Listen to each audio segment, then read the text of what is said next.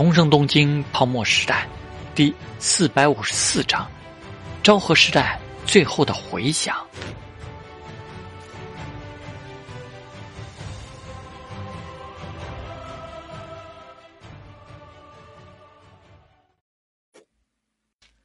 夜袭就夜袭吧，就算现在他不是真的信任了自己，想要在后面的计划里掌握主动，知道的情报越多越好。与此同时，先撒些人到关西去，了解更多的信息才是。三更半夜的，他一边准备出发，也一个电话打给了入江雄太。已经跟铃木桑说过了吧？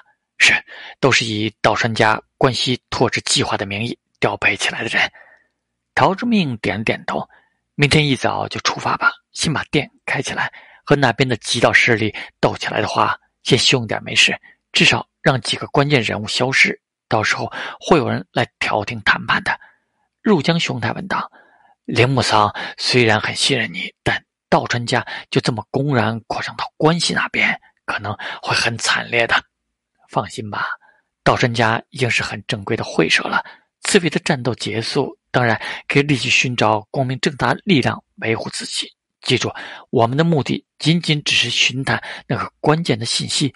去年。”绝川信彦担任第一劝银行会长之前，第一劝银行致电科长违规融资三十六亿元的丑闻。绝川信彦是怎么在股东大会上很顺利的搞定来自山口组总会屋的质询的？我会转告给铃木桑的。陶之命挂了电话，就将陶二人送来的资料慢慢的拢起来，随后锁入了办公室的保险柜，也打开了办公室的门。吉道在这经济腾飞的七八十年代，既有入江雄太当时待过的通过帮助拆迁赚钱的地上之屋，也有通过买点股票到别人的股东会上捣乱收保护费的总会务，还有其他各种各样类型赚灰色收入的方式。陶志明肯定绝尘信言敢跟三井住友合作，手上肯定也有让他们投鼠忌器的牌。在陶志明的记忆里，明年被爆出来的不亚于尾上峰事件的伊藤万事件，自然是一个可能的目标。这个事件正好有艺术品洗钱，正好与极道有关，目标还直指住友。伊藤万事件爆发后，住友很多高管被枪杀，方式都是后脑中枪，这可是极道处决 style，非常富有财团战争的感觉呀。深夜的陶之命站在窗户边，看着外面平成时代一时仍然灯火璀璨的夏夜东京，不知道此时的安寨山为野岛达雄和高木仁八在哪里嗨，又是怎样表面亲密，内心算计着。想想一亿元的事情，就让很多极道打得脑子飙血。再想想一亿乘以一百万倍，背后有多么惨烈的战争。百兆院级别的财团战争，此后霓虹的极道就越来越难过了，要卖奶茶了呢。道川和司铃木大辉要不是跟木下秀峰关系紧密，很清楚这会儿是一场怎样惨烈的战争，又怎么会在这个时候派出儿子们向关西进发呢？在这平静的夏夜里，财团战争早已悄无声息的打响了。会长大人。车已经准备好了，陶之命点点头，跟着徐方敏夫往电梯走去。春瑶喊起来了吧？是的，已经在等您了。这两天在那里有什么特别举动吗？没有。徐方敏夫想了想，又补充：除了早上和晚上会在院子里练习神乐舞，并没有出门。另外，用坏了一个电饭煲。电饭煲？陶之命惊了，是。听说因为没有用过，洗了米之后忘记擦干锅里的水了。陶之命一阵无语。你觉得会不会是假装的？会长大人，许方敏夫搬出了上天正玉。上天大人不是也说了吗？春叶小姐确实对很多东西都不懂。您让我安排人去调查。春小姐确实自从五年前就生活在了八幡神社啊。虽说是有点蠢蠢的。不会没有教过她怎么用吧？陶之命只觉得很莫名。这样一个神社里长大的女孩，对外界事物又没有怎么留心学习，干嘛那么大执念复仇？而且仇人很可能还社会上地位极高的人物。夜里就没有用什么直升飞机了，快艇从码头直达那个小岛。别墅的灯已经亮了起来。陶志明进了房间，果不其然，他又穿上了巫女服。深夜来袭，能有什么事？当然是像上次一样继续问他一些问题了。所以他做好了口技灵通、请神上身的准备。这算是入戏的仪式。徐芳敏夫支取的在远门外视野开阔的位置放上。房间里，陶志明坐在春夜瑶对面的沙发上。今天还要灵通吗？大半夜挺别扭的。你要是还这么玩那就等我哪天白天不忙了再过来。反正你住在这里也挺自在的模样。再用坏几个电饭煲也没关系，我不急。春野瑶眼里有点尴尬，但表情还是有点倔强的说道：“巫女本身就是秉持神的意志行事。”陶志明看着他不说话，春野瑶强撑着和他对视了片刻，就阵阵衣袖，马上要开始进行通灵仪式一样。春野龙三原名绝川龙三，乃是绝川家的义子，绝川信言的义弟。陶志明沉声喝止了他，春瑶的动作。顿了顿。二十年前，绝川龙三成为了八幡神社春野家的家婿，改名春野龙三。十八年前，你出生，生下就该继承巫女之位的。十三年前，你的母亲春野雪衣去世。十二年前，春野家不再是八幡神社名义上的主人，你离开了八幡神社。直到十年前，八幡神社。重回由春野龙三股份的宗教法人社团名下。五年前，春野龙三自杀后，你才重回八幡神社。陶志明目光凛冽：“你从六岁到十三岁都是在京都生活的，装什么对神明的虔诚？装什么对神社外生活的不熟悉？继续以这种态度面对我的话，就不要说什么与我一起复仇之类的话了。”什么芙蓉财团专务与我的过节，我根本不在乎。你以为你面前坐的是谁？我一个能轻易调动兆易资金的人，需要你这样一个天真的巫女帮助？春野瑶的身体微微发抖着，但嘴唇抿得很紧，脸色渐白。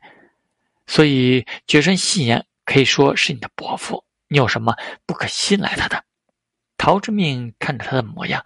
语气缓和了一些。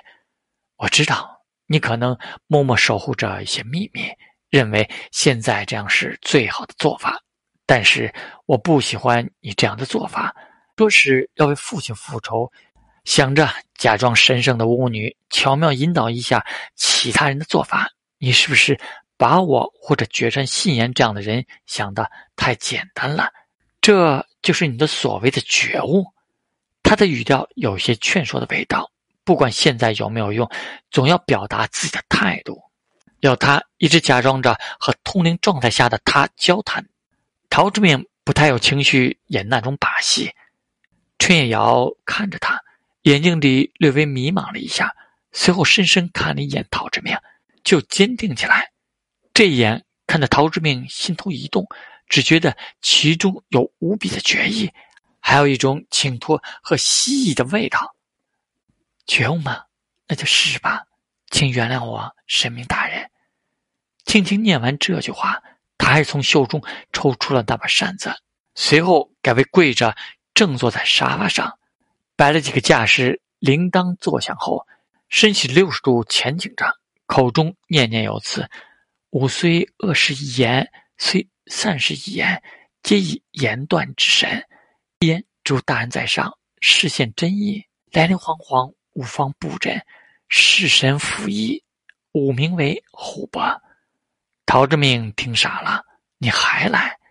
然后只见春叶瑶抬起头之后，却仿佛封印解除了一番，眼神似乎变得更纯净了。看到陶志明的第一眼，似乎先是有点熟悉，随后又显得有些害怕起来。知哪里？你是妈妈？妈妈，深更半夜，陶志明感觉脑壳疼，咋这么灵异呢？不灵通，不说话了是吧？虎伯又是谁？皱着眉，只见春月瑶从沙发上离开，躲在了沙发靠的后面。这么大个的人，像是小姑娘一样躲在后面，露出半个脑袋和一只眼睛，双手只露出几根指头，趴在沙发靠的沿上，害怕的看着陶志明，样子看起来挺萌的，偏偏气氛不对劲儿啊！陶志明看着他的眼睛，心里叹了一口气，表情变得温和了，语气也温柔起来：“你的名字叫虎伯吗？很好听，有啥办法？”只能演下去呗，毕竟自己确实想知道一些信息。妈妈起的名字，春野瑶语气娇憨的说道。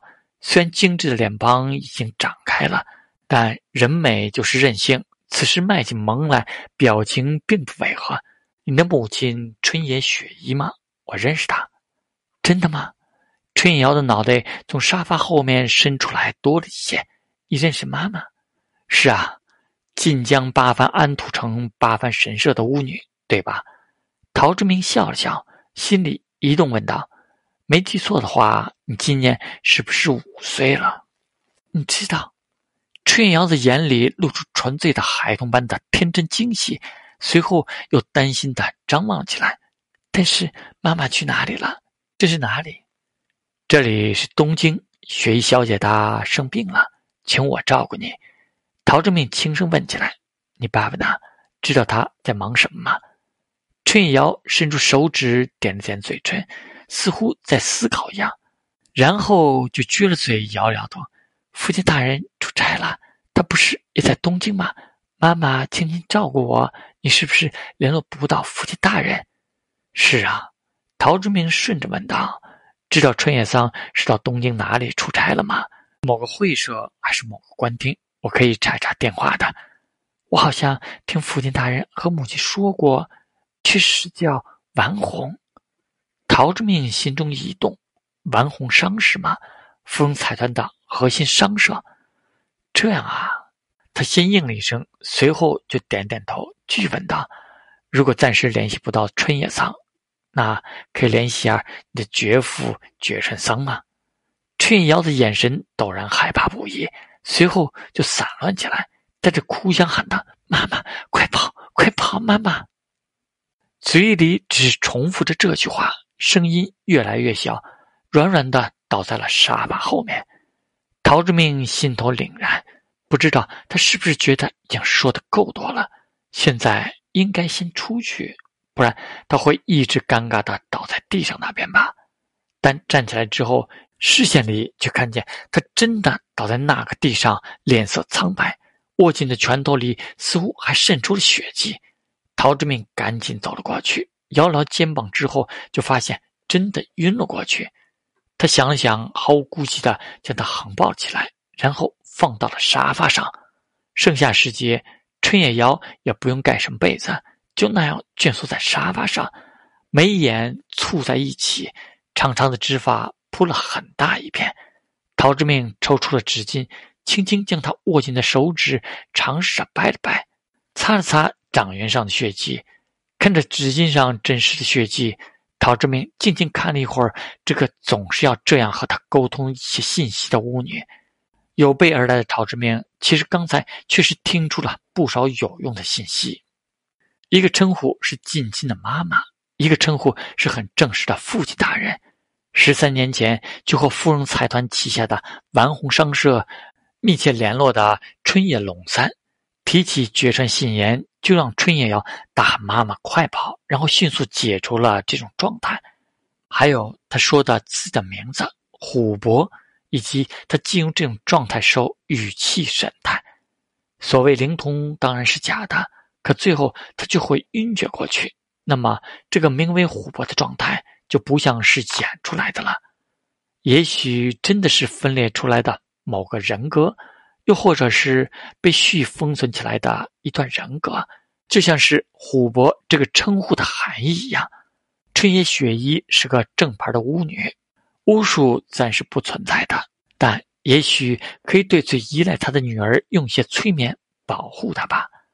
陶志敏一直想着这些信息。也想着陶二人送来的关于月光庄调查的资料，还有绝川信彦安排介绍春野遥给自己认识的用意，再结合十三年前这个时间点，又有王红这个关键信息，不得不想到当年的一件大事和里克路特事件并称为战后霓虹四大丑闻之一的洛克希德事件，同样导致了一个相手的辞职。当时上来收拾残局的是三木武。现在上任的海部俊同样是三木派的，历史何其相似！陶志明一直静静的坐在沙发上，仅仅在脑海中思索这些事情，直到不知不觉的窗外开始亮了起来。不知道是不是生物钟的原因，习惯早起的春野遥总算是有了些动静。你醒了？听到陶志明的声音，春野要迷糊的眼睛清明了起来。先是惊了一下，迅速地看了看出身的环境和自己，随后就坐了起来。他看着陶志明，眼神里有些担忧，又有点后怕，还有点期待。陶志明看着他，笑了笑：“一会儿我让人来帮你看看手上的伤，应该没有关系，只是破了点皮，顺利的醒过来就行了。”他站起来，伸了个懒腰，扭动了一下腰，随后说道：“你的觉悟，我看到了一点。”作为交换，我守护了你一整晚。现在天亮了，陶之命走到了门口，回头灿烂的笑了笑。神乐舞的练习继续吧。另外，想要复仇的话，总要为自己制作点玉手吧。他出了门，不远处的旭方敏夫还等在那里。昨天晚上，别墅一直只有客厅亮着灯，这个旭方敏夫是注意到了。看见陶志明眼里的血丝，徐方敏夫愕然问道：“您一直没有睡觉？你不是也没有睡觉吗？就到游艇上休息一上午吧。等会儿让熊太安排一下。”春野小姐的手受一点外伤。徐方敏夫心头疑惑，但还是点点头。为什么会受伤？好家伙，这事不能细想。别墅的客厅里，春野瑶张开了修长纤细的手指。看了看自己掌心的红印，守护，天亮了吗？他喃喃地说着，转头看了看窗外，微微眯着眼睛，眼前似乎出现了他离开房门之前灿烂的笑容。春野瑶收回目光，看了看自己身上的污泥服，有滴血滴在自己白色的衣袖上，现在已经干了。他想想，就拿起了放在茶几上的扇子。走过去，推开了房门，深深呼吸了一口清晨的空气，随后依旧如同往常一般练习起神乐舞。缓慢的动作很庄严，铃铛向不同的方向摇起，也不知道他在祈求什么。此时此刻，道川会以道川家的名义向关西派出的人踏上第一班电车出发了。高木仁八还在酒店里熟睡，上班族打着哈欠看着晨报，随后被其中一版的内容提起了注意力。平成元年的首都音画大赏特别企划，东京电视台和 WAR 蟠桃影画联合推出的综艺节目《昭和时代最后之回响》，三轮选拔两个胜者，一个史无前例的大赏，四元的新星岛。来自星星的你原神专辑集中放送，预热宣传开始，大量音乐录像拍摄和剪辑花絮，坂井泉水新的个人专辑音乐录像的设置以及同步公开。重磅的就是投资不少于五十亿元的泽口晴子新电影企划公开，名为《艺伎回路》，雨野大人尸骨未寒呐。然而，泽口晴子加一击。确实提供了无限的想象嗨点，无数男观众狂喜。更绝的是，等到上午有好事记者跑去堵于野宗佑的门，采访他对此事的看法。中午播出的新闻里，就他郑重的表示支持画面，并且他表示会用行动支持，将这个作为自己履行诺言的第一步。一时之间，舆论哗然。从游艇里睡醒，回到会社大厦的陶志明看到新闻，面带微笑。道川家的儿郎们已经抵达大阪、神奈川、神户、京都，道川家关西拓殖计划就这样直接上马，豪掷千金租下了店面的位置，财团间的战争正式开始了。谁又能想到，就连这部电影也成为了才算战争的一个序曲和支点呢？东京沐浴在新一天的繁华和奢靡下，泡沫开始崩灭的前夕，普通人眼里的霓虹歌舞升平。